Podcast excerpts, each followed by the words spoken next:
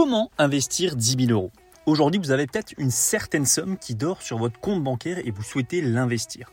Le problème, c'est que vous savez ni quoi faire, ni même par où commencer. Ça peut être 10 000 euros, comme ça pourrait être plus, ou comme ça pourrait être moins. En vrai, peu importe la somme, vous avez juste envie de faire fructifier votre argent. Dans cet épisode, je vais vous montrer exactement les quatre types d'investissements que vous allez pouvoir appliquer en fonction de votre situation, de vos objectifs et également, très important, en fonction du risque que vous êtes prêt à accepter. Très important cette notion qu'on va développer ensemble également. Bref, tu l'as compris, aujourd'hui je te propose de discuter du sujet le plus tabou en France on va parler argent.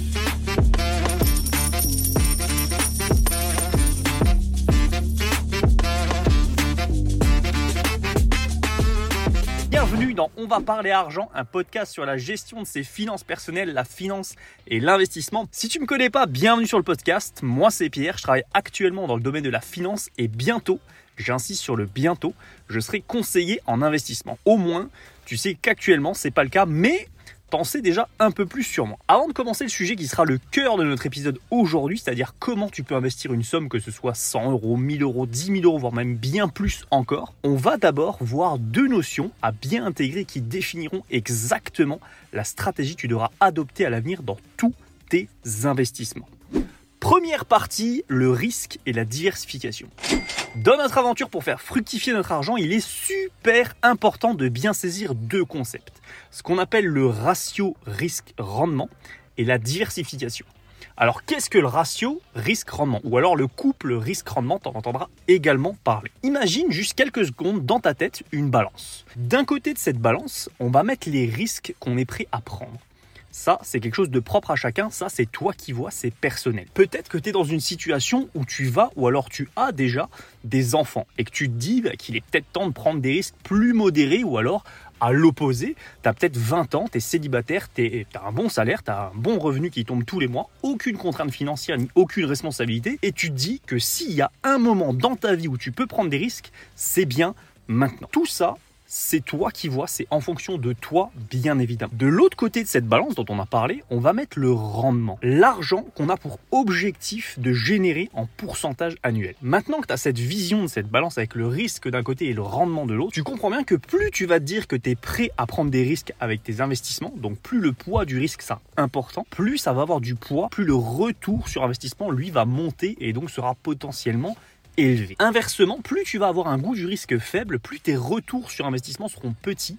C'est comme ça, c'est logique. Par exemple, quelqu'un qui lui va prendre aucun risque avec son argent, quelqu'un qui est attaché et qui a très peur de le perdre parce qu'il a travaillé dur et il est très attaché émotionnellement, c'est possible. Cette personne, elle va avoir plus tendance à se tourner vers de l'épargne avec des rendements aux alentours de 3% par exemple, qu'on peut avoir sur de l'épargne classique comme le livret. Inversement, par contre, quand tu vois passer sur les réseaux des gens qui ont une performance rare et très forte de plus 30, plus 40, plus 50, plus 100, voire même plus 300%. Hein, parfois, on peut tomber sur les choses comme ça sur les réseaux et surtout sur des, des classes d'actifs comme celle des crypto-monnaies, par exemple. C'est parce que tout simplement, les risques qui sont liés à ce type d'investissement vont être très, très élevés. Et donc, le risque que tu vas avoir de perdre beaucoup, voire même la totalité de ton argent, va être très fort également. Continuons maintenant avec un autre concept tout aussi important, celui de la diversification. La diversification, c'est une stratégie clé dans le monde de l'investissement. En gros, c'est comme ne pas mettre tous ses œufs dans le même panier, mais plutôt répartir ses investissements dans différents secteurs, régions géographiques ou même différents types d'actifs tout simplement. Je m'explique. Si tu mets tout ton argent dans une seule entreprise ou dans un seul secteur comme celui de la tech par exemple ou celui de la santé ou un autre, bref, il en existe plein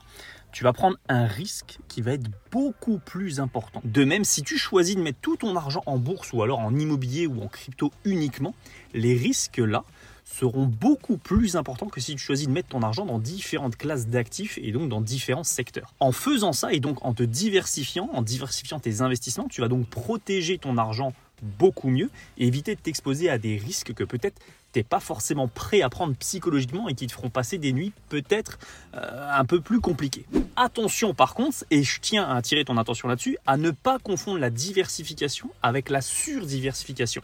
Avoir trop d'investissements peut diluer tes rendements et donc compliquer le suivi de ton portefeuille Et ça, c'est absolument pas ce que je vais te conseiller ou que tu vas rechercher. Le but, je te rappelle, avec ma philosophie de l'argent, c'est que tu dois être serein, tu dois être confiant et ne pas avoir peur en vérifiant toutes les heures si ton argent est toujours là, si tu n'as rien perdu ou si tu as gagné quelque chose depuis la dernière fois que tu as checké ton téléphone. Le but, ça va être de faire grossir ton patrimoine dans le temps, et ça, je précise bien et j'insiste sur le temps et la durée pour que tu puisses être serein dans ta tête et que tu te concentres sur les choses qui comptent réellement pour toi. Ta famille, tes passions, le fait de gagner plus d'argent, bref, J'imagine tu as saisi. En résumé, si on reprend tout ça et surtout ce que je veux que tu fasses, c'est que tu définisses exactement les risques que tu es prêt à prendre en fonction de ta situation personnelle et que tu utilises la diversification également pour te protéger. Vas-y, fais-le et on passe directement à la partie 2. Deuxième partie, la stratégie prudente. Bien entendu, on part du principe qu'avant d'investir, tu as déjà une épargne solide de côté. Si c'est pas le cas, je te renvoie au premier épisode du podcast qui s'appelle Faites ceci dès que vous recevez votre salaire pour commencer véritablement sur de bonnes bases. Du coup, notre stratégie prudente. Cette stratégie, peut-être qu'elle va pas vous convenir, peut-être qu'elle va pas être assez agressive, ou alors au contraire, peut-être que déjà, ça va être quelque chose qui va vous correspondre. Je le répète, tout ça, c'est en fonction de toi, c'est en fonction de ton profil de risque. Le but ici, ça va être d'investir 90% en immobilier et 10% en actions. Pourquoi? L'immobilier, tu connais, surnommé l'investissement préféré des Français, est très souvent considéré comme l'un des placements les plus sûrs et les plus stables. Et en plus de ça, l'immobilier, ça nous permet d'être également rassuré psychologiquement. C'est solide, c'est concret, c'est palpable, c'est un immeuble, c'est un appartement, on peut le toucher, c'est dur, c'est de la pierre. Et à ça, je te répondrai qu'effectivement, c'est vrai. Et en plus, l'immobilier, c'est un vrai métier qui prend énormément de temps. Mais si tu me connais et tu commences à me connaître, tu sais que personnellement, ce type d'investissement qui demande beaucoup de temps et d'énergie, bah, c'est pas vraiment mon truc. La bonne nouvelle pour toi, c'est que l'immobilier physique, c'est pas ta seule option. Il existe plusieurs différentes façons de t'exposer à ce marché et ça peut se faire très très rapidement sans même avoir besoin d'un financement, sans même faire appel au crédit bancaire. Ce que je te recommande, si ces alternatives d'investissement en immobilier t'intéressent, c'est t'intéresser au SCPI, premièrement, aux foncières cotées, deuxièmement, au financement participatif immobilier, troisième option, et enfin à l'immobilier fractionné. Les SCPI, en gros, c'est une manière de mettre ton argent en commun avec d'autres investisseurs dans une société qui, elle, va être libre d'acheter des immeubles, des appartements, des résidences commerciales, etc. etc. Après, la stratégie d'investissement dépendra bien évidemment de la SCPI que tu vas choisir. Il faut que la stratégie de la SCPI corresponde à ta stratégie, à toi également. Le problème que j'ai personnellement avec ce type d'investissement, déjà, premièrement, ce sont les frais potentiels et surtout, Deuxièmement, le fait que je ne peux pas moi-même décider si je veux investir ou non dans tel ou tel bien immobilier. Si ces biens immobiliers, en fait, correspondent à ma stratégie. Mais après, ça, ça peut te convenir. Je te rappelle que l'investissement, c'est tes choix à toi et c'est personnel. Ensuite, les foncières cotées. Là, on est sur un système qui est assez similaire à la SCPI, sauf que la différence, c'est que ce sont des entreprises qui sont ici cotées en bourse. Et qui dit coté en bourse dit que tu peux devenir propriétaire de ces entreprises et donc indirectement être propriétaire des biens qu'elles possèdent. Le côté très intéressant ici, c'est que ça va être transparent. Transparent au niveau des chiffres parce que oui, qui dit entreprise cotée en bourse dit forcément obligation de publier ses résultats financiers et donc possibilité pour nous, investisseurs, de voir si oui ou non la boîte est bien gérée et si elle est en bonne santé. Tu as également le crowdfunding qui est intéressant. Pour ça, tu peux t'intéresser à des plateformes comme la Première Brique ou encore Brix qui proposent de financer des projets immobiliers sur des durées allant de quelques mois à quelques années. Après, tu as des modèles qui sont différents. Ça peut être des modèles en obligation, ça peut être des modèles en action. Bref, si tu le décides, je te ferai un épisode complet sur le financement participatif immobilier. C'est hyper intéressant. Si ça t'intéresse, dis-le moi. Et enfin, tu as une solution que j'aime beaucoup et qui mériterait également qu'on lui consacre un épisode complet, c'est l'immobilier fractionné. Ici, tu vas pouvoir devenir propriétaire d'une petite partie d'un bâtiment, d'une maison, d'un appartement ou commerce, bref, et tu vas pouvoir profiter des loyers que tes biens immobiliers vont générer dans le temps. Bien évidemment, tu ne seras pas le seul propriétaire, donc tu toucheras ici une partie des loyers et des plus-values à la revente en fonction du montant que tu auras investi bien évidemment. Aussi une option très intéressante dont je te parle dans une vidéo sur ma chaîne dédiée à Realty, je te mets ça en description si ça t'intéresse. Donc voilà, stratégie prudente, retour en arrière, 90% en immobilier et 10% en action. Ce qui sera intéressant de faire ici avec une stratégie prudente, ça va être d'automatiser tous tes investissements en ce qui concerne surtout le côté action. Pour l'immobilier, c'est plus compliqué, ça dépend des projets, mais pour la partie action, tu vas pouvoir automatiser tout ça, ça va être bien plus facile. Ce que tu peux faire ici, c'est pour les 10% d'actions de ton portefeuille, ça va être d'utiliser des ETF, des paniers d'actions qui regroupent plein d'entreprises différentes et d'y investir automatiquement tous les mois. Typiquement, un ETF SP500 ou un ETF World fera très très bien l'affaire. Troisième partie, la stratégie équilibrée. Maintenant qu'on en a fini avec la stratégie prudente, on va ici décider de prendre un peu plus de risques et de viser des rentabilités plutôt autour de 7-10% par an. Ici, les deux classes d'actifs que je vais te conseiller restent exactement les mêmes, immobilier et actions. Mais ce qui change, ça va être la répartition et on va faire ici 50-50. Investir en immobilier, ça va toujours nous apporter une sécurité et une constance au niveau des revenus qui viennent en général des loyers des locataires. Mais cette fois, en combinant avec 50% d'actions, on va aller chercher et obtenir plus de rendement avec plus de croissance tout en gardant un filet de sécurité avec nous. C'est pour ça que j'aime également cette stratégie. Les actions vont nous offrir ce qu'on appelle un potentiel de croissance plus élevé à long terme grâce aux dividendes réguliers et aux plus-values potentielles des entreprises très fortes de certains secteurs. En ajoutant à notre portefeuille une petite partie d'ETF, mais surtout des actions d'entreprise bien choisies, on va potentiellement bénéficier de croissance qu'on n'aura sûrement jamais malheureusement dans le secteur de l'immobilier. Si vous aviez l'année dernière par exemple investi sur une action comme Meta, qui est l'entreprise derrière Facebook, ou Nvidia, une entreprise dans le domaine des semi-conducteurs, vous auriez bénéficié en un an seulement une performance de 150% sur Meta et plus de 200% avec Nvidia, ce qui est incroyable, voire même historique on va pas se le cacher. Après, je sais, sélectionner les bonnes actions, c'est quelque chose qui demande pas mal d'analyse et tout le monde ne dispose pas de compétences pour le faire. Mais pas de panique, j'aborderai le sujet à l'avenir et on fera ça ensemble. Sinon, bien évidemment, vous pouvez ne pas sélectionner vous-même les entreprises et toujours utiliser des trackers, comme on l'a vu dans la partie précédente. C'est quelque chose qui fera très bien l'affaire et qui vous permettra d'avoir beaucoup moins de risques dans vos investissements. Quatrième partie, la stratégie de croissance.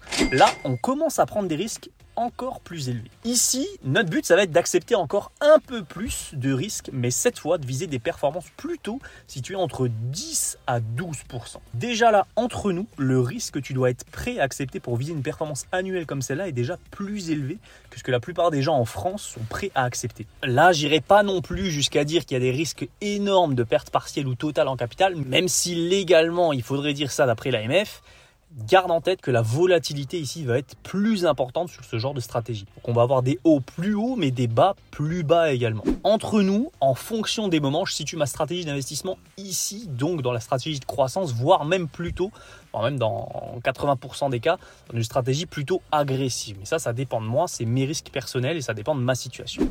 Ici, ce qu'on va appliquer, ça va être une allocation de 50% en actions qui va être lui-même séparé en moitié ETF, moitié stock picking, c'est-à-dire le fait de sélectionner soi-même des actions. 40% en immobilier avec une stratégie ici à haut rendement, j'insiste, stratégie à haut rendement, et je vais revenir là-dessus. Et enfin 10% en crypto-monnaie. D'abord, l'immobilier à haut rendement. C'est personnellement une stratégie que j'applique et que j'aime beaucoup, c'est-à-dire investir dans des biens immobiliers qui vont me générer minimum, et je dis bien minimum, 9% par an. Pour ça, je me focalise essentiellement sur des biens immobiliers type HLM situés aux États-Unis, ce qu'on appelle également là-bas des biens immobiliers de classe C.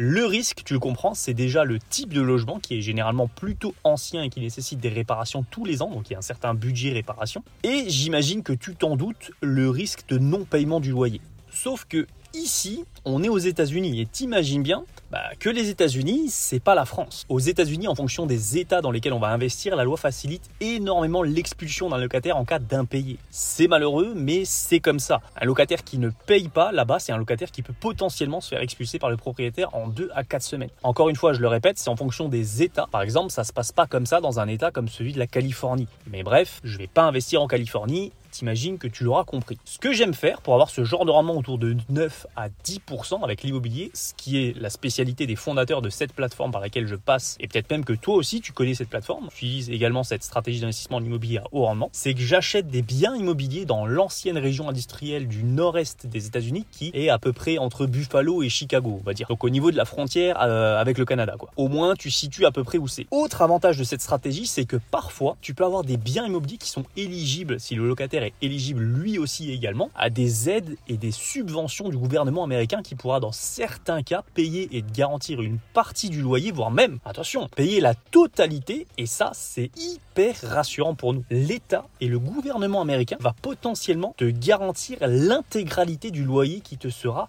payer. Et payer aux États-Unis, non pas tous les mois, mais toutes les semaines. Revenons à la stratégie où je t'ai parlé d'investissement en crypto-monnaie. La crypto-monnaie, j'imagine que tu en as déjà entendu parler. C'est une classe d'actifs entre guillemets nouvelle. C'est-à-dire que comparé à un marché comme celui des actions qui date de plusieurs centaines d'années, la crypto, c'est quelque chose qui existe depuis seulement 2009. Donc c'est très jeune. La crypto-monnaie, c'est une classe d'actifs où je t'invite à faire des recherches et à y aller progressivement. C'est un marché qui est très jeune, très prometteur avec une régulation qui se met en place depuis quelques années et donc la volatilité qu'on va retrouver ici et les risques sont beaucoup plus importants qu'en bourse par exemple. Ici, dans cette stratégie de croissance, on va allouer 10% à cette classe d'actifs et uniquement important à l'actif actuellement le plus connu et le plus régulé qui est Bitcoin. Bitcoin, c'est un actif dont tout le monde a déjà entendu parler et qui a fait beaucoup de bruit ces dernières années. Il a même réussi depuis quelques semaines maintenant, au moment où je tourne cet épisode, à rentrer à Wall Street avec une acceptation officielle venant du gendarme américain, la SEC, la Securities Exchange Commission, qui a accepté le 10 janvier dernier la création d'un ETF spot Bitcoin, ce qui est juste historique. Bitcoin, il faut que tu saches, c'est l'actif qui a eu la meilleure performance sur les 15 dernières années. Certes, la volatilité est là, certes, les risques sont là, mais les résultats sont là et Bitcoin va rester dans le temps et dans les années à venir, c'est certain. C'est un actif qui va avec une technologie de stockage et transmission de données ultra sécurisée et transparente qu'on appelle la blockchain. Et rien que ça, c'est l'une des plus grosses évolutions financières, enfin, qu'est-ce que je dis Révolution qu'on a pu vivre dernièrement dans le domaine de la finance. Donc avoir du Bitcoin dans son portefeuille, dans une stratégie à croissance, c'est quelque chose que tu dois considérer. Et enfin, dernière et ultime partie, la stratégie agressive là, il va y avoir du risque et là, ça peut potentiellement faire mal. Donc, attention à toi. Ici, cette stratégie, je le rappelle, elle sera appliquée où tu pourras t'en inspirer en fonction du niveau de risque, bien évidemment, que tu es prêt à accepter et donc également de ta situation personnelle. Ici, on va laisser un peu tomber les actions, mais attention, on va quand même y consacrer une bonne partie de nos investissements, donc environ 40%, à répartir entre ETF et actions individuelles. 40% également dans des projets de crowdfunding immobilier ou de l'immobilier fractionné à haut rendement, donc entre 9 à 12%.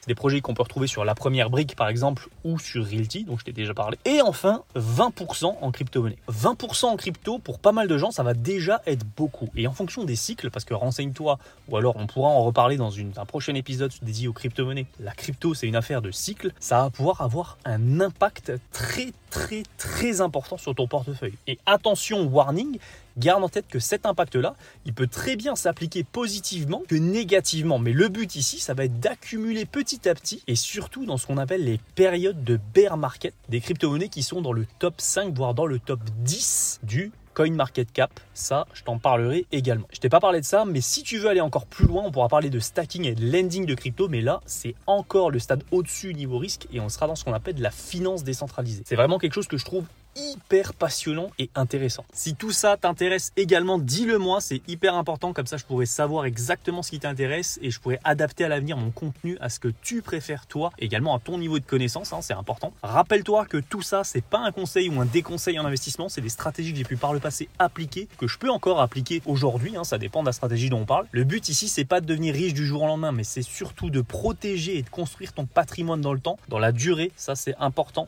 pour que tu puisses atteindre tes objectifs personnels et financier, te sentir financièrement à l'abri. Si ça d'ailleurs c'est pas le cas aujourd'hui, on va travailler ensemble pour que ça puisse l'être dans les années à venir. Donc abonne-toi et j'essaierai de te transmettre un maximum de valeur et de connaissances au travers de ce genre de contenu. Forme-toi toujours plus sur les sujets qui t'intéressent, c'est très important. Les choses que tu connais aujourd'hui ne sont rien comparé aux choses et à l'univers de choses que tu peux découvrir et apprendre à l'avenir. Et ça c'est valable pour tout le monde, absolument tout le monde, peu importe ton âge, ta situation, d'où tu viens. Je te dis à bientôt pour un nouvel épisode de podcast pour parler argent. Je te remercie beaucoup d'avoir écouté celui-ci.